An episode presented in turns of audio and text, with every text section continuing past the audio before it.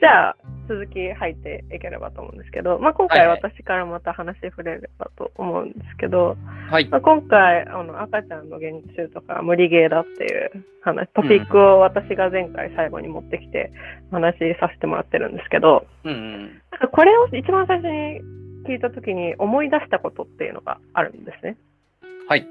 それが私、まあ、あの前の回であの帰国子女だったみたいな話をしたんですけど、はいはいはい。まあ、日本で、まあ、小学校の時とかかなに結構こう、えっと、英語の教科書をこう、うん日本語でこう学ぶこううん英語を日本語訳して学ぶみたいなのが多かったタイミングで、あるね。あるね。ありますよねこう、うん。Hello, I am Mike みたいな私はマイクですみたいな。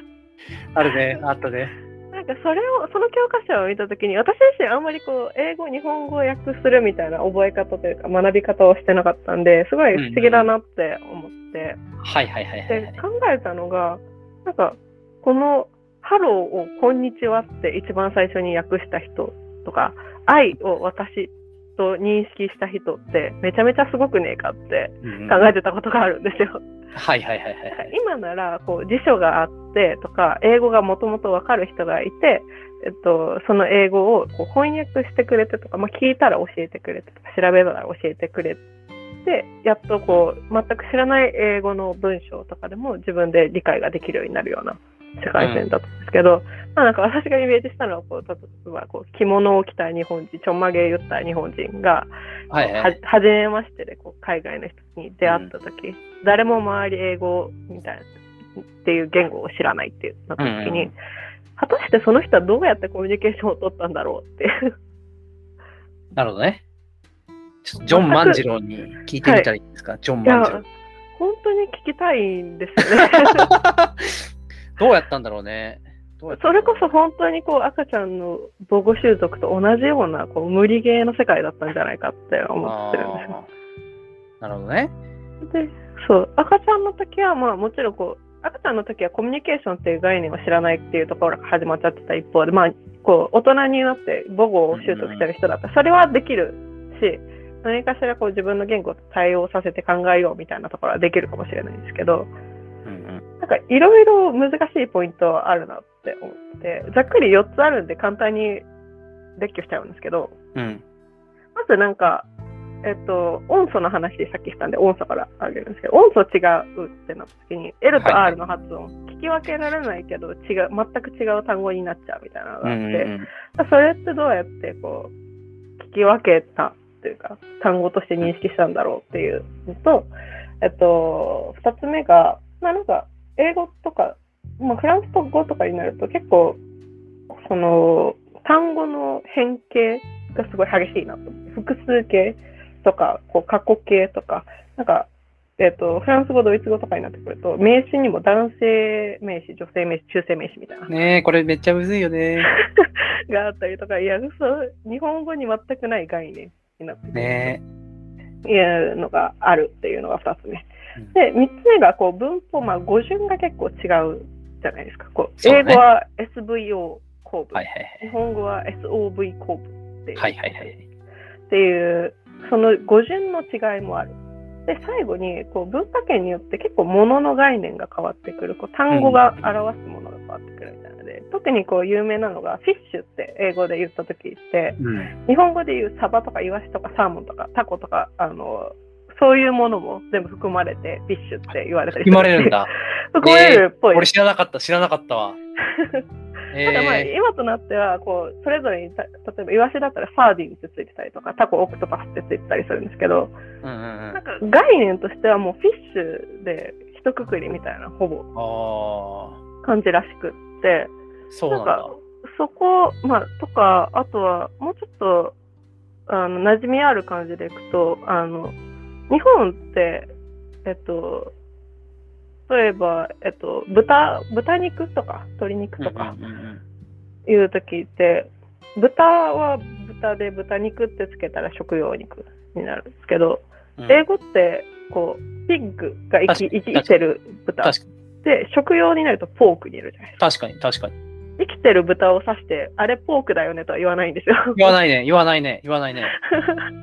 なんかここの使い分けみたいなところとかも相当なんか違うってなった時に、確かに。この、まあ、今挙げた4つの要素、音素とこう語形の違いと文法、語順と、まあ、そもそもこう言葉の概念が違うみたいな。う。どうやってそれが違うなってこう見分けたのかとか、あそうそれがこう第一言、まあ、第二言語の習得が難しいっていうのにこっちはつながるかもしれないですけど、あ。うんうんうんすごい不思議だなって思った。なるほどね。今ね、ちょっと話を聞きながら、はいはい。ジョン万次郎について調べてたんですけど、はい。さすが。そのジョン万次郎は、あれらしいんですよ。あの、まあなんか遭難して、その救出されたみたいな話じゃないですか。はいはい。で、それがなんか4人ぐらいいたんですって。そはいの船乗りが。うんうん。で、船乗りのその4人の中で一番若若かったらしい、そもそも。はいはいはい。14歳の時に保護されてるんですって。若い。中学校2年生ぐらいですね。そうそうそうそう。だから、なんかギリギリその言語習得のこう、なんていうの？柔軟性がある。ああ、ギリギリですね、本当に。うん、タイミングかつ、まあ本人が結構そのアメリカ文化に、なんだろう、ものすごくこう、興味関心が高かったっていうはいはいはい。理由が大きいらしいって書いてありますね。そうなってくると、アメリカのこう文化とか一定知ってるレベルってなると、あれなんですかね、もともとある程度こう言語、いえっと、多言語みたいなのとか入ってたんですか？ね。そんなことはあんまり書かれてないけど、多分普通に量子だと思いますよ。そのなんか、まうんあ、彼らと交流している中で、そういうう、んなんか、外国人に興味持ったって話だと思います。うん。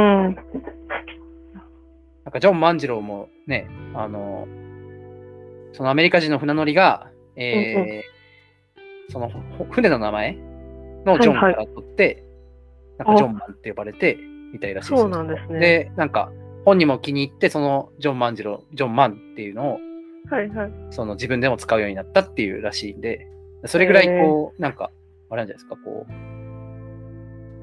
ポジティブに捉えてるじゃないですか。すごいね、なんかね、保護されて、それで、ポジティブに。なんかねまねはいはい。あ、ごめん、はい。いやいや、あの、これもでもあれだなって思って、結構、その、今時でも、こう、全く英語わかんないけど、ホームステイ行ったらなんか喋れるようになって帰ってきましたみたいな。留学はいはい1年行ったらみたいな。のと、実は同じ、似たような状況だったのかなって。こう、より昔の方がこう、フィールドワーク感強いと思う。うんうんうん全くわかんないし、テキストもないし、辞書もないし、みたいな感じなんで、多分。こう、赤ちゃんの言語習得にこう近しいはいはいはい。難易度だなって思いますね。あと、これは結構有名な話なんですけど、はいはい。あの、金田一京介ってことですか、はい私は知らなかったです。あの、金田一っていうとあれですよね。あの、えっと、はじめちゃん？あの、え？わかんない？金田一はじめって。え、あれですか？きえ、うん私、近代一少年の事件簿しかわかんないんですけど。あ、そうそうそう。あだから、あれの主人公は金田一はじめ、はじめちゃん。はいはい。あはじめちゃんはいそうですねじっちゃんの名にかけてって言うじゃない？い言いますね、言いますね。あれじ、じっちゃんって誰だか知ってます？この京介さんなんですか？いや、あの、金田一耕介っていうのが、はいはい。えっと横溝正史ってわかる？全然知らないでわかんないか。あの、ミステリー作家がいるの、横溝正史っていうミステリー作す。はい家がいて、はいはい。で、み横溝正史のミステリー小説の一つに、金田一耕介シリーズってのがあるのね。うーん。はいはい。は八つ墓村とか、そういうこう有名なやつがあるんですけど、その、うんうんまあ、探偵である金田一耕介がいろんなところに行ったりして、こう、問題を解決するっていう、はいはい。そういうストーリーなんですけど、えっと、金田一はじめは、その、金田一耕介の孫孫って設定なんですよ。はいはいはい。ああ、そうなんですね。そうそうそうそうそう。だから、じっちゃんの名にかけてなんですよ。はいはいはい。名探偵であるじっちゃんの名を汚さないようにっていう。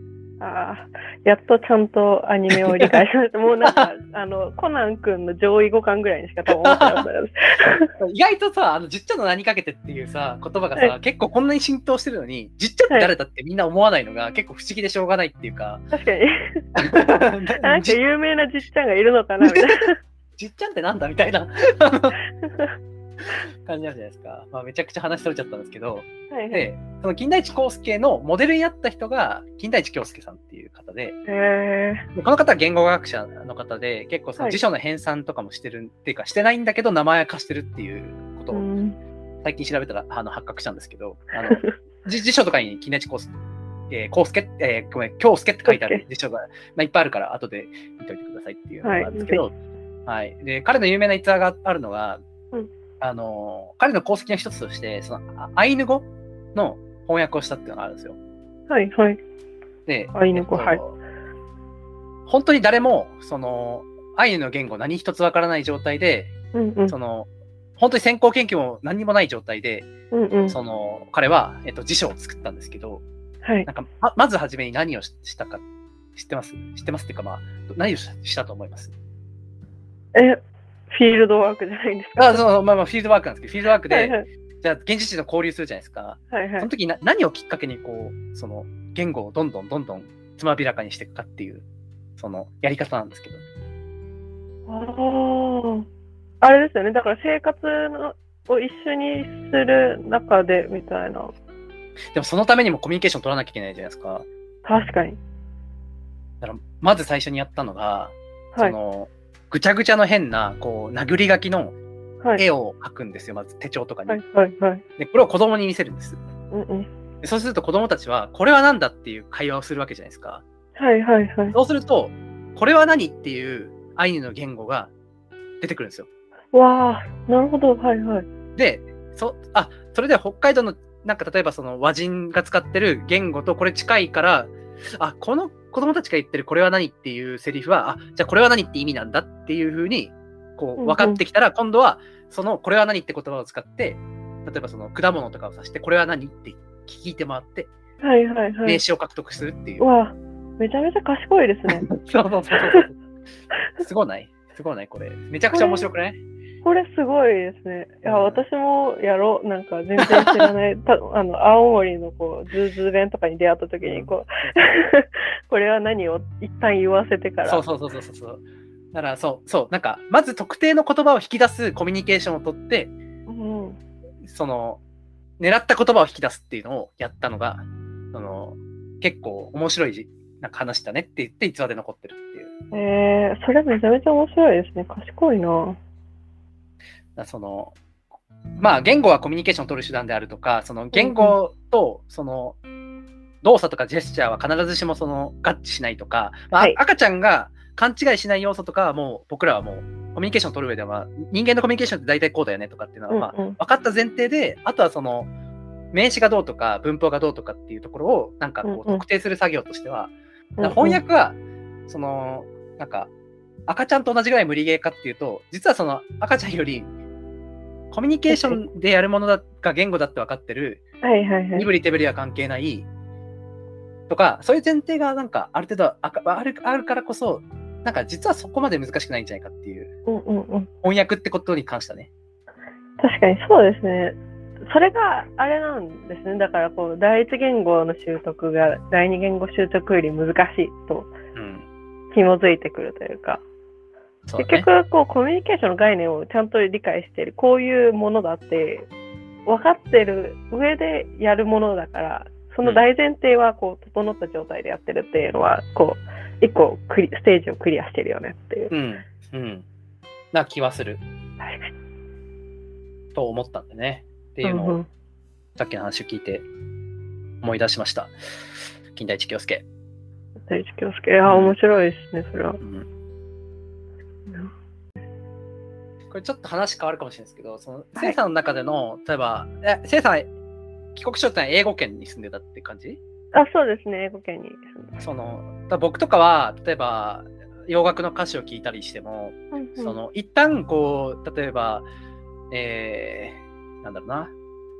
そう、そう、サリー、キャント、ウェイト、シーの、it's too late みたいなのを見るとするじゃないですか。それを見たときに僕はもう日本語に訳さないと意味がわかんないんですよ。はいはいはい。サリーが、ん？キャントウェイト？は待てないんだ。うんうん。あ、シー、あ、そう、そうレイト？は遅遅いんだみたいな、そういうふうに理解してて、はいはい。やっと理解できるんですけど、はいはい。どどういう理解の仕方をするんですか？その、なんか、もう英語を見た瞬間に、なんていうの、日本語と同じように、こう、頭の中で、その、映像が浮かぶというか、あ、こういうことなんだってわかるって感じなんですか、そうですね、その感覚の方が近いです。ええ逆にこう、日本語訳をすると、ー。なんか逆逆にずれて感じることとかがあったりはしますね。えなんかそその役じゃなんか意味ずれてねみたいなのがたまにあったりするくらいです。ー、あ、そう。うん。そうなんだ。そのえ、でもそれ、はいうんいやなんか本当にここは感覚私もこうめっちゃ聞いて 違うもんなんやなって思う機会が多かったんで面白いと思いますね。それさ、じゃあ第三外国語ってどうなの？その自分が勉強し、その習得してこなかった外国語を勉強すいはいはい。るときの、その理解はど、ど、どう変換されるの？えっとそれでいくと私高校の時フランス語をちょっとあの高校の授業で勉強してたんですけど。高校の授業でフランス語って普通ある？なんか第二言語習得あ第三言語か。第三言語習得がうちの高校。大大学からでしょ？あってあのフランス語中国語、えっと、ロシア語スペイン語イタリア語韓国語から一つ選べっていう。すごいね。あったんですよ。でそうだな。フランス語の時はどっちだったかな？でもなんか、フランス語とかも結局その、なんだろうな。原型は同じラテン語なのかな？どうなんですかね 語源あわかんないでもなんかだから、英語側に似てるわけですよね、多分。その英語だと、割と似てて、なんか単語とかは、一番最初覚えるときは日本語変換しないと難しかったですけああ、そうど、なんだ。なんかその後のこう、ああ、でもリスニングとかをすると日本語に訳さないと難しいですね。うーん。なんだろう、何の差なんだろうな。うん。だから、冒冒頭というか前話したオードリー・タンの話とかね、まさに。はいはい、はい。オードリー・タンとかはさ、その英語をそのまんま英語としてで習得したのに、俺は日本語訳をしてるからダメなのかな。だから習得遅いのかな。でも、それはもしかするとあるかもしれないでね、すよね。なんね、か、それあるよね、多分ね。なんか一番最初はめちゃめちゃ難易度高いけど、このその英語を英語としてこう、うん学習する。それができると、一回間で変換する。言ったらい一回翻訳をするっていう脳みそが働いてるわけじゃないですか。そうだね、そうだね。それをしなくて済むってなると、だいぶ処理時間変わってくるかもなって今思います。だから、その、洋楽の歌詞とか聞いてても、俺はうん2秒後遅れぐらいで感動が来るんですよ。ああ、はいはいはい。聞き取れはするし、単語の意味もある程度わかるって状態の、まあ、なんですけど、その、パッと聞いたときにイメージ湧かなくて、頭の中で処理して、あ、なるほど、こういうこと言ってんだ、いいねみたいになるっていう、うんうんうん。そういうのだとね、やっぱね、面白くないですよね、その芸術の鑑賞として。一回辞書を作ってるっていうことなんですよね、多分きっと。のそうそうそうそうそうそう。で、辞書を引き直して、こう、翻訳をしてってやってるけど、英語、英語のままで学ぶと、まあ、第一言語習得と同じような形だから、それがない。うん。うん。でもなんか、それをするためにって思うと、あの、あれですよ。母語習得のためにめちゃめちゃサンプルを聞いてうん我々は言語を習得して、である程度こう語彙を学んだ上で発話をするっていうプロセスに入ってるじゃないですか。ね。ってなると結構今の言ったら日本の英語教育のプロセスってうん。一つずつ単語を覚えうんうんうんさせてうん。一つずつ使わせてみたいなうんうんうんうん。形になってるので、いやそれは確かに無理やろうなっていうこう学習の仕方がそもそも違うんじゃないかっていう。そうだね。だからまあ、俺とかは完全にそういう学習の仕方してるから、もうそれが染みついちゃって、なかなかやっぱ、難しいけど、やっぱこういうので留学とか行くと、やっぱそのね、なんだろう、現地の人ともうそのまんまなんか喋ってもうなんとか追いつかなきゃいけないっていうので、うん是正していく人たちが多いんだろうなと思いました。ううん。あとはあれですよね、こう、一時期、私が小学生ぐらいの時から、なんか、シャドーラーニングってめっちゃああ、CM やありましたねってませんでしたありましたね。あれも似たようなもんなんだろうなと思って、はい意味わかんないけど、とりあえず繰り返し喋らせるみたな。はいいはい。シャドーイングね。シャドーイング。はいはい。あれも実はだからそっち、その留学させるとかに結構近かったんじゃないかって今、うんうんうんうん思いましそうか。た。なんだろう、いわゆるこう1対1対応でこう、我々日本人は英語をこう単語としてこう、まあ、ドッグは犬みたいな、こう、わかんないですけど、うん。紐付けて覚えたりするけど、こう意外とそれって概念ずれてるみたいな、さっきのフィッシュじゃないですけど、うんうんうん時があるんだなって思うと、それを知れるのは面白いですよね。なんかでも、ドッグはもう、ドッグだわ。その、もうドッグでわかるわ。なんか、違うかもしれない。その他の言葉とは。はいはい。その、ドッグはもう、なんだろう、犬の映像が浮かぶ。はいはいはい。もうなんか第一言語化してる言葉な気がしてきてた。なんかう、んうんなんだろう。あと和製英語とかもそうだと思うんですけど、なんか、マネージャーって聞いたら、まあなんか、あ、監督とかマネジメントする人なんだっていうのがなんか、はいはいはい無無条件で浮かぶような言葉もあれば、うん、ぱりああ、なんか確かに多。くの言葉は浮かばないっていう風な差はあるような気がしたから、確かに、なんかちゃんと本当反復して練習すれば、どの英語の言葉もドックになるんだなって、すごい今なんか思った、逆に。はいはいはい。あ、この感覚かと今ね、気づいた。お、いいですね。うん。あ、絵を獲得しました。そうかそうかそうか。ドドッグって聞いてだってさ、わざわざ犬に変換しないもんね。そうですね、そうですね。で、わかるビジュアルで出てきますもんね。うん。そういうことか。なんか、あ、でもそれは確かに、その通りだなって思って。結構名詞はやりやすいんですよ、それが。あー、なるほどね。でも、まあ、どうしてもまあ、比較的近いものがあったりするかなとは思うんですけど、確かにね。確かにこう。形容詞とか、わかんないですけど、私文法のそのワードが弱いんで、俺もね、文法あんま強くないんだよね。興味ないからん就職詞とかわかんないですけど、そういうものって結構違うんやなって。確かにね。それのニュアンスとかもあるしね。そうですね。なんかそのシチュエーションに、こう、実際に自分が立って表現、これはこれだよって言われないと無理だなってなった時に、うんうんうんうんうん。それに、こう、それを検証、仮説検証できる機会ってめちゃめちゃ少ないじゃないですか。うん。そう。なんか、ドッグ、犬はこう猫を指さして、これドッグって言ったら違うって即言ってもらえるっていうのがあるんですけど、ちょっといい例えが今浮かばないんですけど、なんか、ですね。これは大体素晴らしいって言って、いや、それうん大体じゃ普通とてもだからって、ああ、そう。そうそう。ありますね。そうそう、そんな感じですね。なんか、こう、子供のちょっとと大人のちょっとが全然違うみたいなのと同じ感じですね。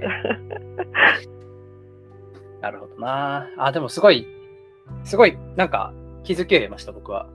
あの、そうか、ドッグ状態にするっていうのが一番いいんだなっていう。なるほどなっていうふうに思いました。それをなんかうまく名詞とか形容詞とか、うん。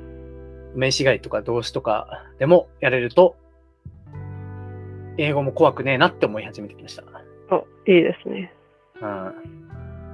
でもそのためには多分その英語のさ、言葉の持つニュアンスを知らなきゃいけないんだろうな。その、そうですね。例えば、hit, hit, hit, hit, hit, hit, hit, hit, hit, 打つ、hit, うんうん めっちゃ言う。放送事故。うん今のヒットもさ、例えば、はい打つもあれば、なんだろう。え、何があんだ？なんかいろいろありますよね、多分ね、ヒットって。例えばですけど。叩く、ぶぶつとか、みたいうな。そうそそう、ブツもありますもんね。とか、うその銃を撃つとかのヒヒットもヒットだしね。ああ、はいはいはい。とか、なんか、命中したみたいな。そのなんかニュアンスを全部、こう、日本語に翻訳せずとも、はいはい。体に馴染ませるっていうのが多分必要なんだろうなと思って、なんかドッグとかが簡単なのは、はいはいドッグって犬犬しか刺さないじゃないですか。その抽象的な犬しか刺さない。うんうん。から、その例えばヒットとかプレイみたいな言葉の持つ、うんうん。このなんかお、多くの意味の部分をちゃんと、なんか、馴染ませるっていうのが難しいんだろうなって思った。うんうんうん。いやー、そうですね、確かに。それも、あれですよね、日本語でも結構同じ音だけど違う使い方する単語みたいなのがあって、それって結構文脈依存だよねみたいなそうそうそうそうそうそうそう。語が、まあ、英語とか他の言語でもあって、その文脈がじゃあどう違ったらどの意味になるのかっていうところまでこう、理解しなきゃいけない、区別しなきゃいけないっていう話です。多分簡単な単語でヒットとかプレイだったら、俺もわかるんだよ、多分そのうんうんニュアンスが。そうですね、そうですね。っていうことが分かり始めてきた、ちょっとずつ。その自分が取得してる本当の英語は何なんだろうっていうのを考えると、俺多分中1レベルと、いや、だから、本当なんか5歳児以下の多分英語力しかないんだなっていうのすごい分かった。いや、5歳児は天才ですからね、まだ。じゃあ3歳児ぐらいの語彙しかないんだなってすごい分かった。英語で喋れる語彙としては。っていうのをすごい勉強になりました。ありがとうござないんます。か、言語が習習得したくなりますね。勉強したくなりますね。ね。いやー、面白いね。あーやっとなんか言葉の話がちょっとずつ面白いなと思い始めてきましたよ。いいですね。面白いんですよね、ここら辺って結構。なんか今、結構まあ日本と英語みたいな、こう若干こう、言語ベースで話をしてたりするんですけど、うんこの背景、言語の背景ってこう文化、歴史とかがあったりとかするってなった時に、そこのカルチャーもこうじゃあ理解をした上でってなると、より多分こう分かりやすくなってくるとか、学習しやすくなってくるみたいなのが割とあって、その概念の違いとか、特に、なると、なんかそこも広がりあるなとか思ったりすると、なかなか奥が深いんですよね。なるほどね。じゃあ次は文化の話を、カルチャーの話？私もそろそろ勉強しなきゃやばくなってきますね。もう蓄積がなくなってきた？いや、えっと、トピックによっては引き出しがあの発生してくることもあるんですけど、うん。あれなんか、あれですか、あのー、せいさん、あの、言語が、とその言語学とか語学を大学に勉強してた？そうですね、なんか、一応、いろいろ手広くやってたんですけど、メイン、メインは、えっと、そうですね、言語学とか、発達心理学、認知心理学とか、うんうんうん。そこら辺ですね。なるほどでね。言語に紐づいて、こう、脳科学みたいな、のなるほど。言言語屋があってみたいな話とかがあるんで、いいね。そういう領域、いいね。いいね。楽しいですよねこれはもう経営学なんで、なんか、はいはいえ、それって何に役立つんですかっていうこと言って、平気で言っちゃうっていう。